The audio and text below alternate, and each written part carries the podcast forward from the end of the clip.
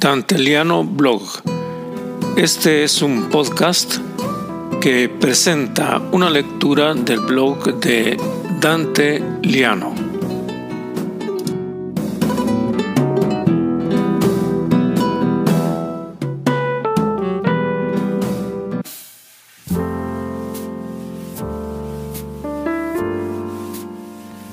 Soy Dante Liano y les presento el blog Javier Marías.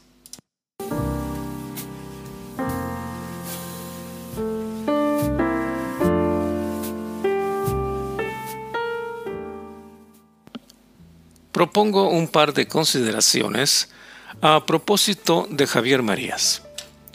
La primera es que en sus novelas podría decirse que Marías efectuó una audaz operación literaria el regreso a los orígenes del género. Es cosa sabida que la novela moderna nace en España con el Quijote y que una de las características de la novela tradicional era tomar la anécdota como pretexto para conectar con reflexiones a veces moralistas, a veces filosóficas. De allí que obras como El Guzmán de Alfarache combinen gustosas aventuras con pesadas consideraciones de corte filosófico-moral. La revolución moderna la realiza el Lazarillo, cuyo gusto por la anécdota hace desaparecer la tirada moralizante. Las novelas ejemplares de Cervantes son ejemplares, porque siguen el ejemplo de Lazarillo y claro está, de las novelas italianas. Javier Marías, en cambio, en pleno siglo XX, regresa a la mezcla entre anécdota y ensayo. Sus obras están pobladas de numerosas reflexiones y su arte consiste en que jamás tales reflexiones resultan pesadas al lector. En realidad, logra un equilibrio tan perfecto que la lectura resulta atractiva y es muy difícil dejarla.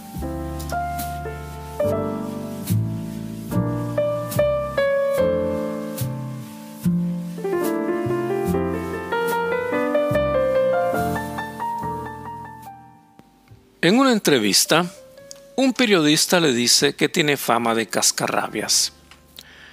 Marías se queda un poco desarmado ante la observación, y uno podría venir en su auxilio señalando que hay un malentendido. Lo que distingue a Marías de algunos escritores, sobre todo en la época contemporánea, es su intransigencia ética. La intransigencia comienza con el lector. Marías no sacrifica trama o prosa con tal de responder a las exigencias del mercado. Muchas veces las editoriales sugieren temas, modos de escribir, estrategias para secundar los deseos de los lectores. Marías, en cambio, selecciona a sus lectores, les exige atención y dedicación. Son largos sus párrafos, llenos de subordinadas, en una límpida consecuencia lógica que exige no perder el hilo del razonamiento. Cualquier cosa puede achacarse a Marías, menos la facilonería. Se distingue por una sólida irreverencia hacia los vicios, la corrupción y los negociados del poder político o económico. Nunca aceptó dinero del Estado y por ello rechazó conferencias, viajes, premios, el ambicionado Cervantes, y prebendas. Solo aceptó formar parte de la Real Academia de la Lengua Española después de haber rechazado una vez participar en ella. Muy difícil para un artista cuya actividad recibe a veces el único premio del prestigio no aceptar los homenajes oficiales. Tal intransigencia era hija de una rigurosa ética basada en los principios de la modernidad liberal. Igualdad, democracia, libertad. Como se puede observar, todo muy lejano del arte de la política y muy cerca de lo que debería ser un escritor, un representante inamovible de la conciencia de la sociedad.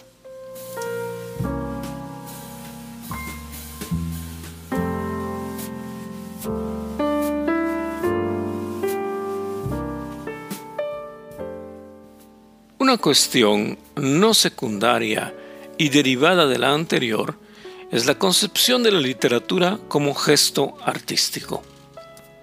Se dice que en el Renacimiento todos los grandes artistas que conocemos fueron, primero, aprendices en los talleres de maestros de renombre.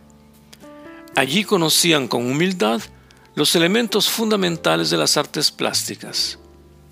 Durante un largo periodo eran artesanos y sólo cuando habían adquirido el dominio de los elementos fundamentales de su oficio pasaban a ser considerados artistas. Marías fue artista en ese sentido. Primero, el dominio de la artesanía literaria, originalidad en los sustantivos y adjetivos, propiedad y dominio de la lengua, inteligencia vigilante y lúcida al servicio de la escritura. Solo después, la libertad de buscar en la experimentación y el sondeo artístico la plena expresión literaria. Esto es, ir más allá de la mera comunicación o del puro interés de la trama para profundizar en los personajes aquellos matices y ambigüedades típicas del ser humano. Sus personajes son prismáticos, llenos de aspectos contradictorios y angustiosos, más preguntas que respuestas. Lo mismo sucede con la lengua.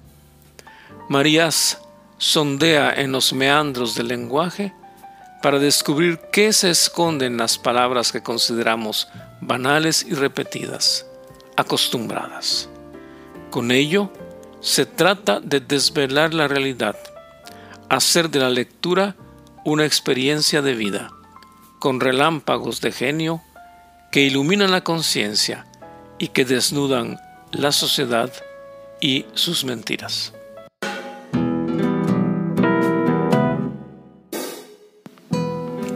Han escuchado Dante Liano Blog, un podcast con la lectura del blog de Dante Liano en Con la asesoría técnica de Jean-Claude Fondet.